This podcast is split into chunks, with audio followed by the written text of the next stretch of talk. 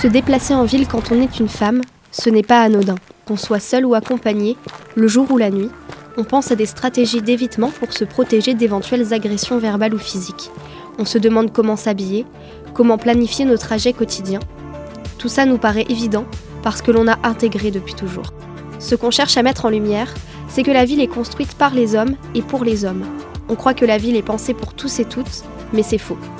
L'urbanisme, les politiques publiques, les comportements individuels empêchent une pratique égalitaire de la ville entre les hommes et les femmes. Cela entraîne une inégalité dans nos libertés de mouvement et dans nos libertés tout court. On veut déconstruire l'idée d'un espace urbain qui serait imaginé pour tous et toutes. Nous sommes les étudiants et étudiantes en journalisme de l'IUT de Lannion et toutes ces questions, on se les pose dans notre série de 5 podcasts, elles ne font que passer, Mouvement des femmes dans la ville. Épisode 2, bien rentré Ça c'est chaud quand même. On sort et nos potes elles nous disent est-ce que t'es bien rentré un peu saine et sauf quoi?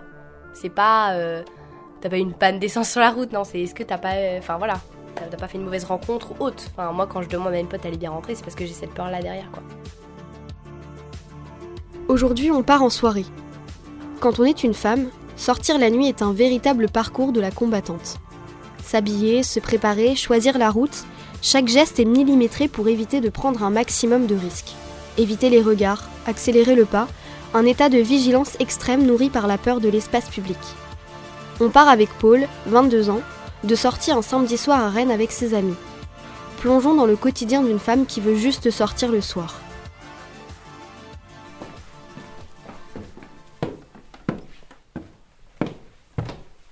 Ok, donc là il faut que je choisisse une tenue en deux spies. J'aimerais que tu m'aides. Euh, je sais pas trop quoi prendre. Ça dit on envoie un message à Lucie non, pour savoir comment elle s'habille aussi c'est soit un détail en mode est-ce que ça va trop faire aussi? Enfin, des fois, on a des idées de tenue de soirée pimpantes, euh, on a des talons, donc on se dit, bah les talons, forcément, faut, ça se met un peu à des occasions, des soirées.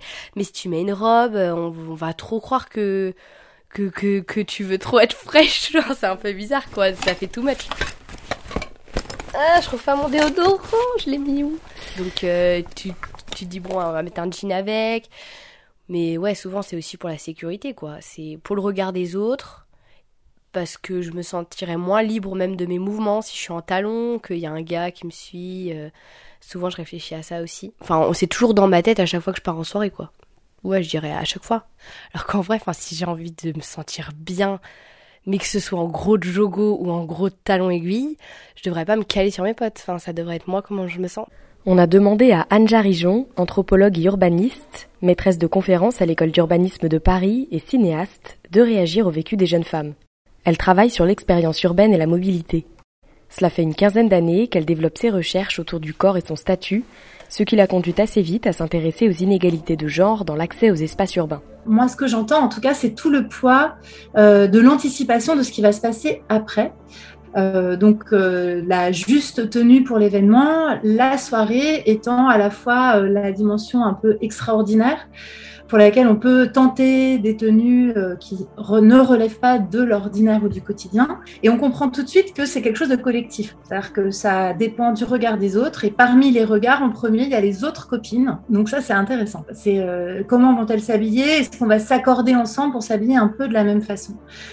Ce qu'on entend aussi dans cette soirée, c'est euh, l'anticipation d'un autre type de regard. Et là, c'est pas les copines, c'est plutôt le regard masculin euh, et euh, la disponibilité supposée des femmes et des jeunes femmes en particulier si elles portent des tenues plus ou moins. Euh, alors là, ce qu'elle donne comme exemple, c'est la robe et les, chaussures à talons. Et cette anticipation du regard masculin, c'est intéressant aussi à souligner parce que ça fait vraiment partie de la manière dont vont se performer les identités féminines. Euh, dans toutes les circonstances de la vie sociale, hein, que ce soit à ces fêtes, que ce soit à d'autres moments. Et puis, il y a la question, bien sûr, du retour et du déplacement, c'est-à-dire comment on va euh, assumer la fin de la soirée. Et, euh, et c'est le point que j'aimerais souligner là, c'est la question des chaussures, parce que pour moi, en tant qu'anthropologue de la mobilité, les chaussures, c'est le premier instrument, en fait, de la mobilité. Et les chaussures à talons, elles sont elles peuvent être confortables si on est éduqué pour les porter, mais dans tous les cas, elles posent deux problèmes en termes de sentiment de sécurité pour rentrer chez soi. Euh, elles ne permettent pas de se déplacer très vite si on a besoin de le faire. Et c'est intéressant d'entendre que les jeunes femmes, elles anticipent toujours le point de fuite nécessaire à un moment donné. Donc, euh, a un gars, au cas où, etc. Et puis, l'autre chose qui n'est pas dite, mais qui va avec, dans mes enquêtes, la question des chaussures, c'est la dimension sonore des chaussures. Et euh, dans euh, ces déplacements urbains et surtout la nuit, euh, qui est faite beaucoup plus de silence et, d'inquiétude pour les femmes, la question d'avoir des chaussures silencieuses ou au contraire qui nous signalent et qui donc nous rendent repérables et, attirent l'attention, c'est vraiment une question cruciale. Donc on, trouve toutes ces dimensions dans quelque chose de très très fort, c'est qu'avant même de se déplacer, les femmes font très très attention à la manière dont elles vont euh, s'équiper, en, quelque sorte, équiper leurs apparences, à la fois pour sortir, pour vivre le moment qu'elles ont prévu et pour revenir. Donc il y a un très gros enchevêtrement de l'anticipation de la mobilité euh, au moment même où on se, on se prépare. Il faut qu'on y aille, il faut qu'on y aille. Non, non, non, non, attendez, tu, tu sors, tu rentres à quelle heure? Je... Vers minuit, on prend le bus de minuit. Minuit, pas euh, plus tard ou c'est sûr que c'est celui de minuit? Bah, Sauf si on prend celui d'une heure, peut-être qu'on va rentrer un peu après, mais on tient au courant. Ouais, et quand tu rentres, tu me dis je suis arrivée. Euh, tu m'envoies un texto, comme ça je sais que tu es dans la maison. Hein, d'accord? Ok. Allez, bonne soirée et puis faites, euh, soyez bien prudente. Hein. Bonne soirée. Bisous. Faut qu'on se grouille pour avoir le bus là. c'est bon. Non, tu vois, j'en étais sûre que ma mère allait poser la question. C'est fou quoi, c'est.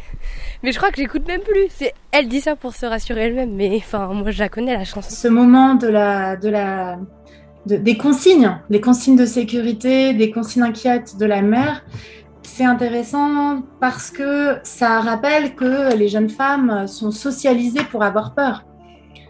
Euh, et que ces consignes, elles sont transmises, on les écoute pas, on les connaît déjà, en réalité, euh, on n'a pas besoin de les entendre, puisque elle-même, on a bien compris qu'elle avait déjà en tête un certain nombre de dangers possibles.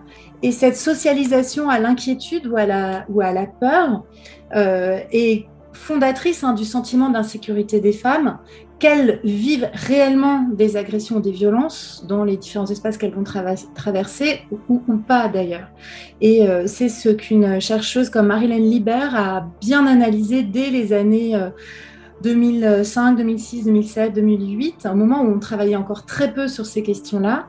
Et Marilyn Lieber montre que ce qui se passe dans les familles, euh, qui participent donc à l'éducation des filles et alors l'éducation à l'inquiétude, à la crainte, c'est quelque chose qui va être généralisé à l'ensemble de la société à l'époque. Et euh, Marilyn Liber, par exemple, va travailler sur euh, des indications qui sont faites aux touristes, femmes touristes quand elles se déplacent dans certaines villes. Et on se rend compte que euh, ce relais de socialisation à la peur est fait à toutes les échelles de la société et participe très fortement à ce qu'on pourrait appeler un rappel à l'ordre permanent, pour le coup, euh, d'une insécurité des femmes dans les espaces de la vie. Quand on en est consciente, en tant que femme, en tant que féministe, et qu'on se trouve soi-même en charge de l'éducation de jeunes garçons et jeunes filles, c'est assez difficile, malgré tout, de ne pas transmettre ce sentiment d'insécurité. Et c'est un vrai problème social, en fait, euh, qui se joue déjà dans cette scène très intéressante entre euh, la mère et sa fille.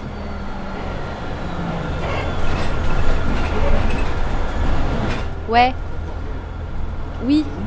Bah non, mais si tu veux, on t'attend. Ouais. Non, on arrive dans 20 minutes, là, on est dans le bus. Ok. Bah oui, bah si t'arrives avant nous, tu nous attends aussi. Bah on s'attend, ok? Bisous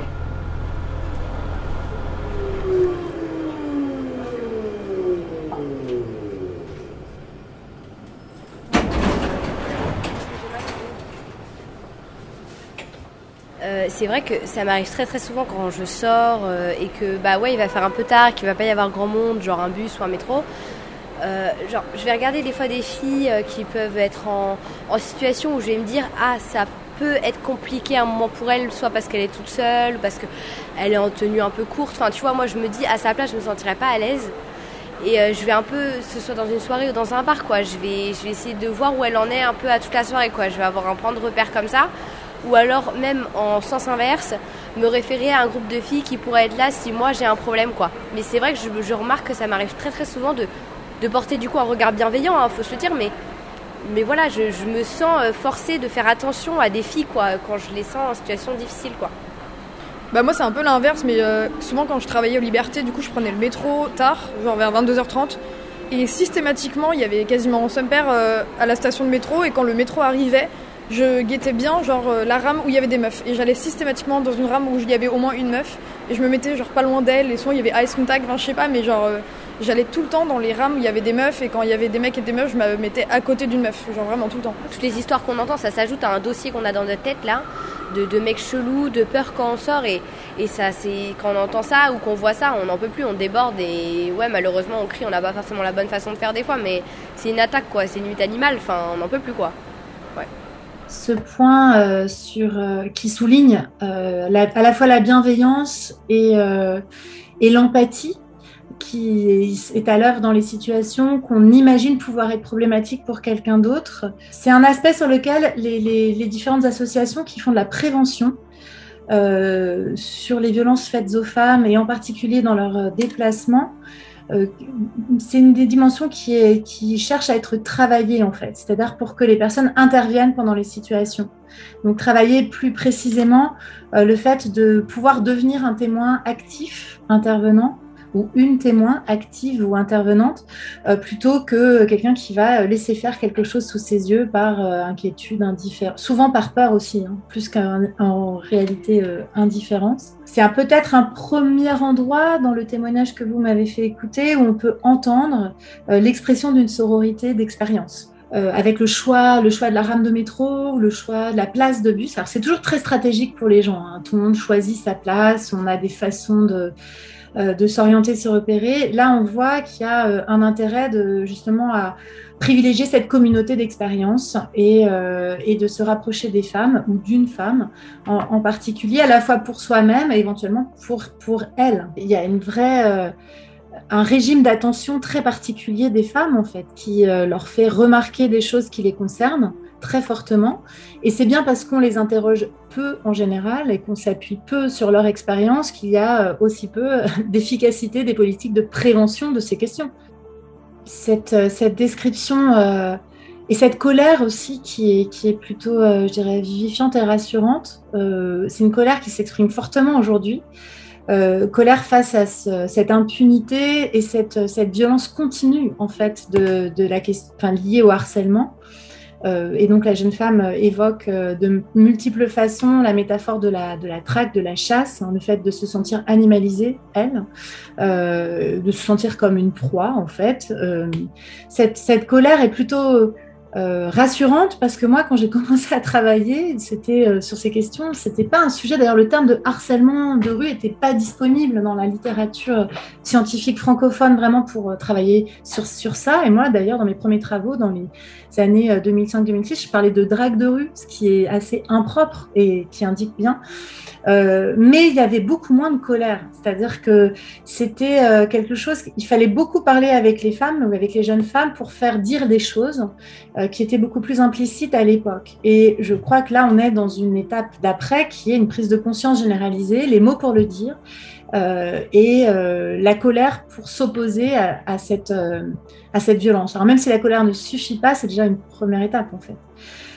les mots choisis pour décrire cette traque, euh, sont des mots assez justes et quand on y pense, euh, c'est quand même euh, fou que dans une société comme la société française qui se pense égalitaire, qui se vit universaliste, il y ait encore une telle, une telle difficulté d'accès pour les femmes à des espaces qui sont politiquement les espaces censés être les plus ouverts, les espaces publics, les espaces de la rue, de la, des places, et que l'accès à la ville soit aussi euh, placé sous conditions en fait. Conditions euh, temporelles parce qu'on circule plus librement le jour que la nuit, conditions euh, sociales aussi, on, discute, on circule plus facilement accompagné que seul. Et quand on y pense, que des jeunes filles d'aujourd'hui aient besoin d'un chaperon encore pour pouvoir se déplacer, euh, oui, il y a de quoi tomber de l'armoire quand on prend juste euh, récemment conscience du problème. Station Sainte-Anne, accès centre historique, l'hélice, couvent des Jacobins, office du tourisme. Il y a des endroits où vous n'allez pas quand vous êtes le soir toute seule. Est-ce que ça change euh, votre cartographie de, la ville? Toute seule Le soir? Bah, je sors pas. je suis pas toute seule le soir, hein. je suis jamais solo. Je sors. Non, bah vraiment, ça me viendrait même pas à l'idée d'aller dans mon jardin, quoi. Enfin, genre. Mais c'est vraiment euh, le sentiment qui prime, c'est la crainte, quoi. Enfin, même, euh, même euh, dans mon pâté de maison à Pompéan où il n'y a que ma voisine et mon voisin. Mais même en fait, à partir du moment où je ferme ma voiture pour rentrer chez moi, je le fais à une vitesse pas possible et j'essaie que mes mouvements ce soient les plus rapides et efficaces possibles. Quoi. J'en viens au point où je me dis entre ma voiture et mon chez moi, on peut m'attaquer quoi. Enfin, c'est fou. Le fait est que je suis jamais seule le soir en ville, enfin le soir. Genre euh, jusqu'à 20h, 21h30, 22h pour rentrer chez moi, en vrai ça va. Quand tu décides de sortir seule le soir, c'est pas par un moment de plaisir, c'est parce que t'as pas le choix. Moi, euh, si je sors, c'est parce que j'ai pas le choix, je dois rentrer chez moi ou rejoindre un groupe de potes mais j'essaie d'avoir un maximum le choix. Mais c'est aussi que, enfin, moi, c'est un état d'hypervigilance. Enfin, on dirait un animal, quoi. Genre, euh, je vais regarder dix fois derrière moi. Euh, on dirait je me fais traquer. Clairement, je, je suis parano peut-être, hein, mais j'ai l'impression que je me fais traquer, quoi. C'est ce que je faisais quand je rejoignais des potes dans un bar le soir, mais que je savais qu'il y avait personne pour me raccompagner chez moi. Bah, j'y allais en vélo, aucun souci, et je pouvais rentrer à vélo à n'importe quelle heure de la nuit. Vraiment, je me suis baladée un peu partout euh, la nuit en vélo à Rennes et zéro souci. Un peu comme si, genre, une fois que tu es sur un vélo, en fait, t'es pas un homme ou une femme, genre t'es un vélo. Genre tu incarnes ton tu incarnes ton moyen de transport, un peu comme quand tu vois une voiture, tu vois pas la personne qui est devant, en fait, tu vois une voiture. Je suis pas une meuf, je suis un vélo. Quand t'es à pied Bah non, mais à pied, c'est euh, enfin, c'est abusé, je regarde par terre, euh, autour de moi, euh, je fais gaffe, mais je suis quasiment, enfin, comme je disais, je rentre jamais seule le soir à pied. Quelle tristesse, en fait. Moi, c'est ma première réaction, enfin, cette cette, cette, cette angoisse, cette dimension euh, complètement anxiogène que peut prendre euh, la nuit, c'est peut-être un effet euh, presque pervers de cette médiatisation des questions des, des agressions ou, ou, du harcèlement. Mais là, ce à quoi elle pense, c'est vraiment l'agression. L'effet pervers de cette médiatisation, c'est que ça génère de la peur, en fait. Et euh, ce qui me frappait avant, c'est qu'il hum, y avait une sorte de tabou, c'est-à-dire qu'on parlait pas beaucoup de ses peurs parce qu'on souhaitait beaucoup plus avoir accès à tout. Et aussi parce qu'on avait, euh, en tant que jeune femme, alors je peux parler de ma génération, euh, incorporé les normes d'égalité, les normes égalitaristes, et on y croyait vraiment. C'est-à-dire qu'on minimisait énormément toutes les précautions qu'on pouvait prendre pour vivre quand même seule la nuit. Et je pense qu'aujourd'hui, c'est beaucoup plus difficile à faire pour des jeunes femmes alors même qu'il y a peut-être moins d'agressions qu'avant en fait. Parmi les stratégies déployées, bah justement celle du mode de transport, euh, l'idée qu'en vélo on soit plus protégé, c'est bien possible, c'est pas suffisant, mais dans tous les cas, l'essentiel au fond, c'est que ça donne de la force. Voilà. Et de l'assurance dans son comportement. Et puis aussi que ça soustrait, enfin que voilà, la machine soustrait une jeune femme à l'être jeune femme, l'être observée. Euh, devenir un vélo, devenir une voiture, les êtres regardés à la fois par les hommes et par les femmes, et, donc qui, elles, ne peuvent regarder que très peu de choses, euh, puisque leur regard est très rapidement interprété comme une invitation, une disponibilité supplémentaire. Et euh, cette façon de faire corps avec un objet autre qui peut être très protecteur comme une voiture qu'on peut fermer, qui fait cocon, ou bien un vélo, malgré tout on est assez vulnérable sur un vélo, hein, mais on a la possibilité d'une vitesse, faire sortir de la catégorie euh, de l'animal, de la proie. Avec les modes euh, et l'évocation du vélo et du vélo comme instrument euh, de, mise en puissance finalement et de protection, ce, entend, ce que j'entends moi, c'est la question de la vitesse. La vitesse du déplacement et de la possibilité de la maîtrise en fait, beaucoup plus que le cocon fermé de la voiture. Là, pour le coup, le vélo permet de s'arracher à une situation, d'imposer le rythme de sa propre situation par opposition à la marche, quand on a des chaussures qui permettent de partir en courant, ben voilà, c'est encore une fois la question du rythme, de la maîtrise de la vitesse. Euh, si on a des chaussures entraves, comme des chaussures à talons, euh, des chaussures à talons très fins avec lesquelles on peut très difficilement courir, on peut le faire, hein, mais il faut beaucoup d'entraînement, euh, une grande incorporation du matériel. mais en tout cas, on s'arrache beaucoup moins facilement à la situation. Ce qui va rendre un bus ou plus encore euh, un métro euh, angoissant parce que c'est des systèmes de transport dans lesquels on est captif. Euh, entre deux stations, dans une rame de métro, ben, on n'a que le public de la rame avec soi ou contre soi. sur un quai de métro, c'est pareil, on a des temps d'attente, des temps qui sont imposés. Voilà. Et pour avoir bien observé comment les gens se placent sur un quai de métro en fonction des heures, en fonction de comment ils se présentent, s'ils sont seuls ou pas, on voit bien qu'il y a des personnes qui font très vite attention à où se trouve la sortie la plus proche.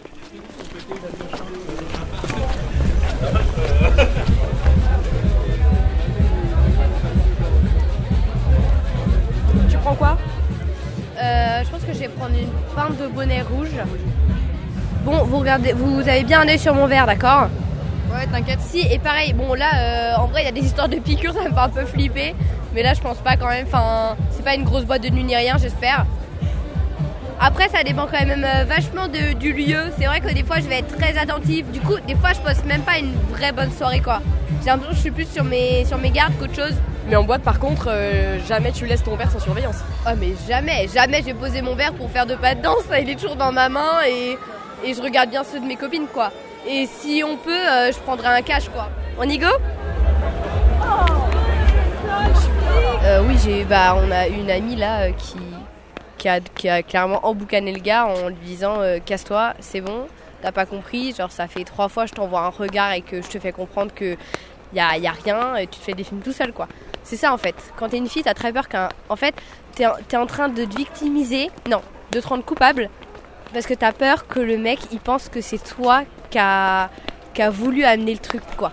En fait, c'est ça le plus chiant, je trouve. C'est d'avoir peur qu'un mec se fasse des films.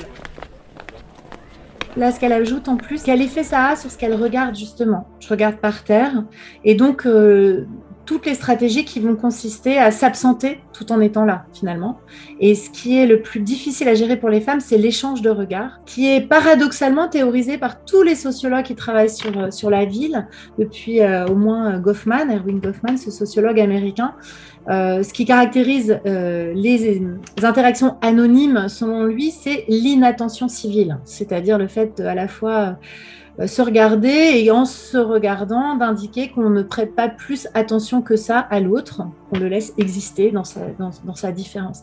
Et ce concept d'inattention civile, il est passionnant et en même temps, il est très problématique parce qu'il est très normatif et correspond à, finalement assez peu de situations concrètes.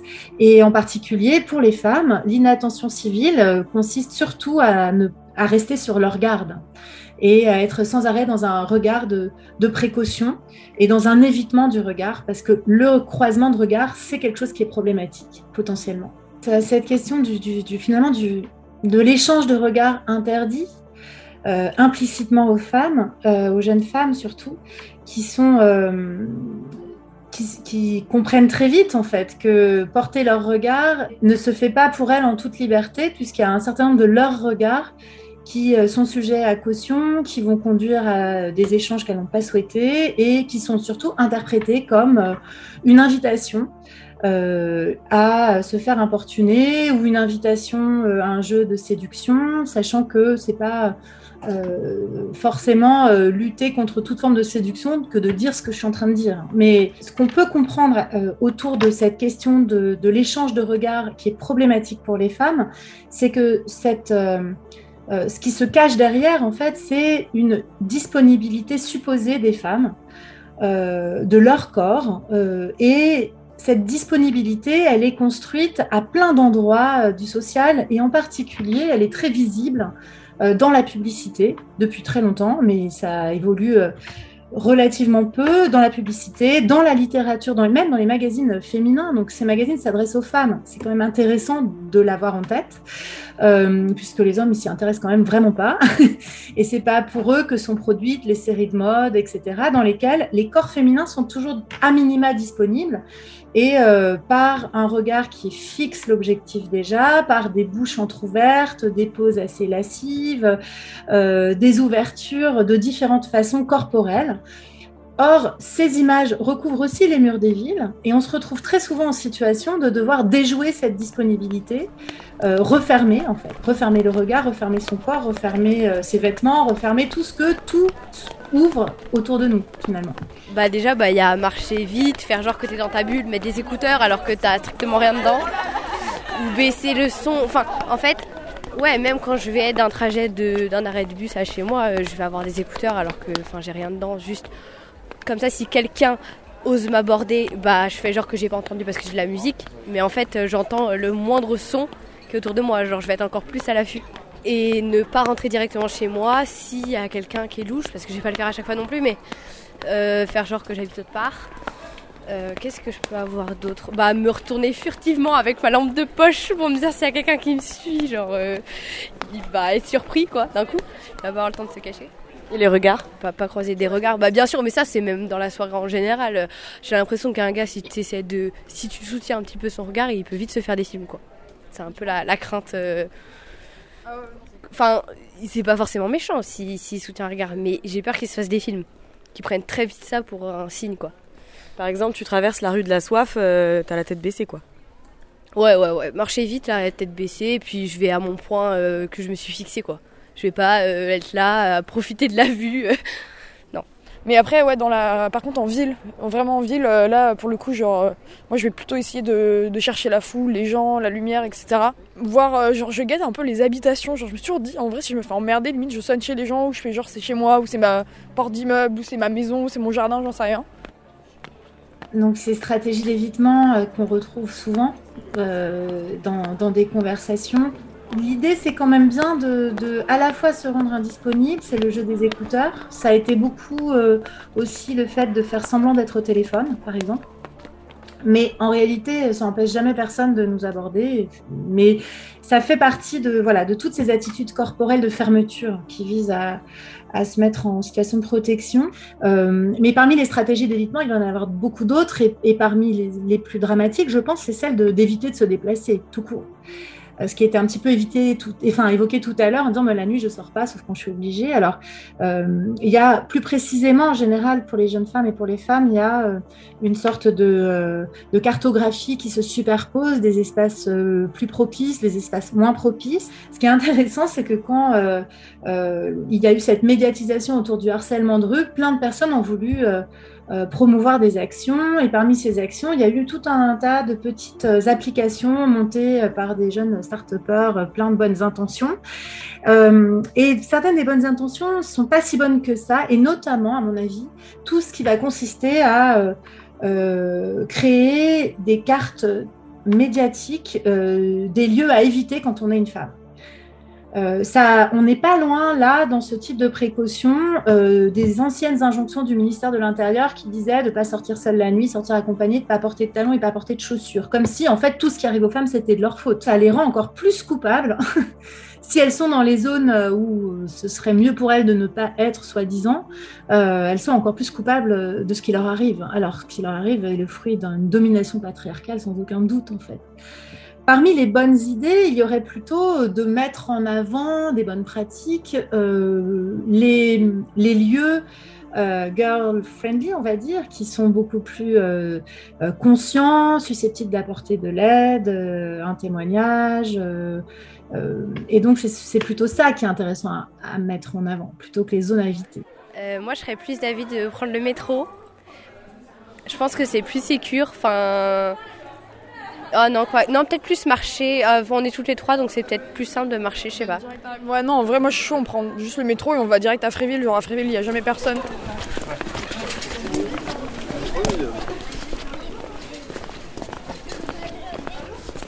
Là, on est dans une rue passante. Donc les gens, ils, ils vont faire ce qu'ils ont à faire. Il y a de la lumière aussi. Euh, c'est grand, c'est large, donc euh, je me sens moins obligée d'être collée à des gens avec qui j'ai pas envie d'être collée, ou j'ai l'impression que des fois ils en profitent aussi. C'est toujours euh, le moment le plus. On change de trottoir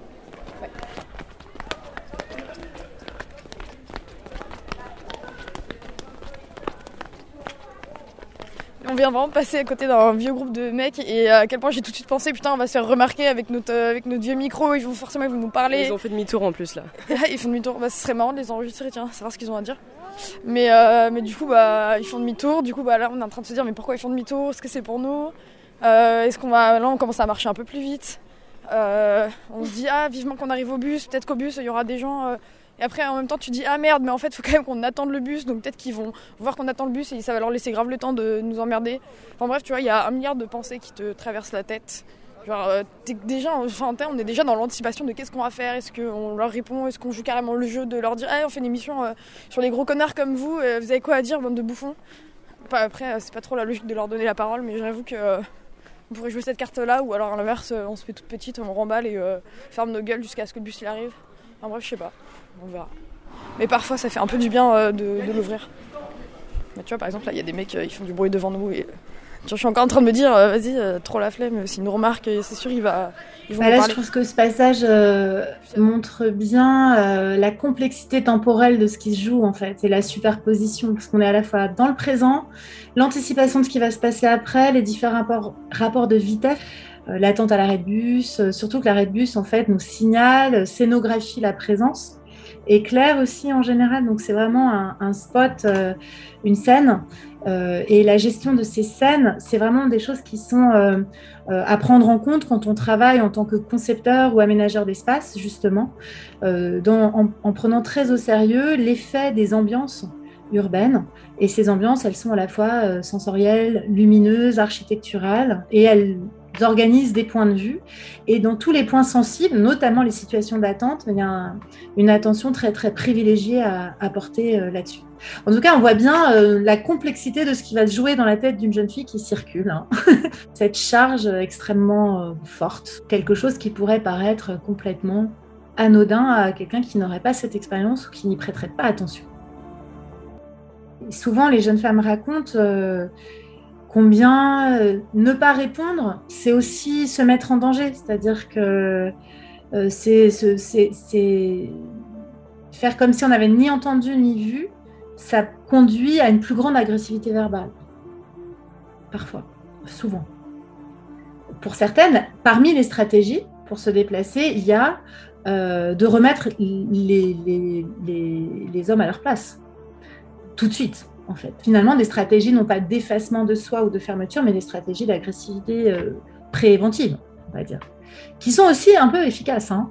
Et, ça, c'est pas forcément euh, ce qui est prévu dans le programme de socialisation des jeunes femmes. C'est bien ça la difficulté, et c'est euh, aussi ce que pointe cette géniale écrivaine et et euh, vulgarisatrice du féminisme qui est Virginie Despentes, en fait, c'est pourquoi on n'apprend pas aux femmes à se battre, en fait. C'est des choses qui sont très, très euh, euh, présentes aujourd'hui dans les courants féministes radicales d'aujourd'hui pour faire rupture avec cette socialisation de l'effacement, de se faire toute petite à l'arrêt de bus, comme elle le dit, mais, bien au contraire, de, de, lever la tête, de faire du bruit avec ses chaussures et, et de faire savoir qu'on a bien compris que vous êtes là, mais que vous ne ferez rien.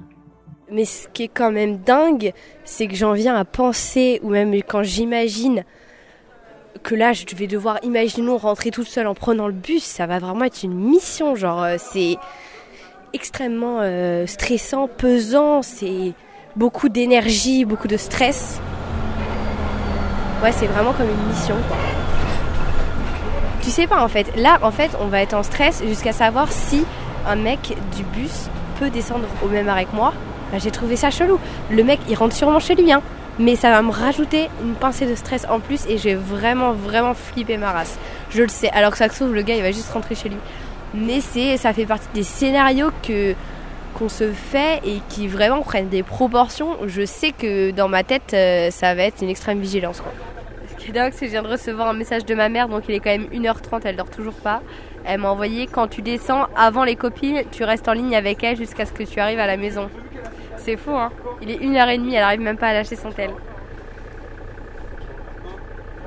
Bon les filles, je descends, je vous envoie un SMS quand je suis arrivée. Bisous. Bisous. Rentre bien, fais attention. Au revoir.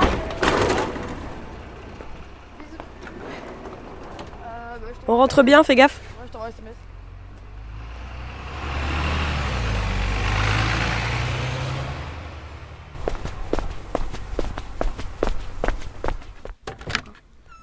Finalement, c'était une soirée classique, angoissante, mais pas plus que d'habitude.